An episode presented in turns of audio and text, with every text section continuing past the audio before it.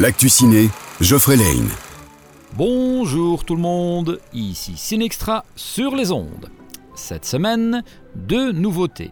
D'abord pour les plus petits, on retrouvera les nouvelles aventures d'Ernest et Célestine dans Le Voyage en Charabie, dans lequel les deux compères retournent en Charabie, le pays d'origine d'Ernest, afin d'y faire réparer son violon cassé, avec quelques aventures en cours de route bien évidemment.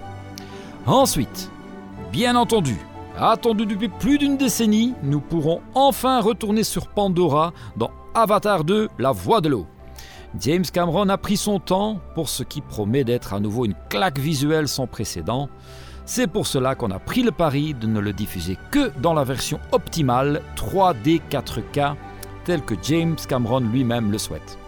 Il m'a d'ailleurs personnellement téléphoné pour me le demander car tant que vous n'avez pas vu Avatar en 3D, vous ne l'avez pas vu. Ne ratez donc pas ce chef-d'œuvre visuel que sera Avatar 2 sans le moindre doute, et prévoyez du temps, beaucoup de temps, car vous vous embarquez pour un voyage de 3h15. Moi je vous retrouve sur Pandora, et je vous dis à bientôt sur Peps Radio. L'actu ciné vous a été offert par le Ciné Extra à Bastogne.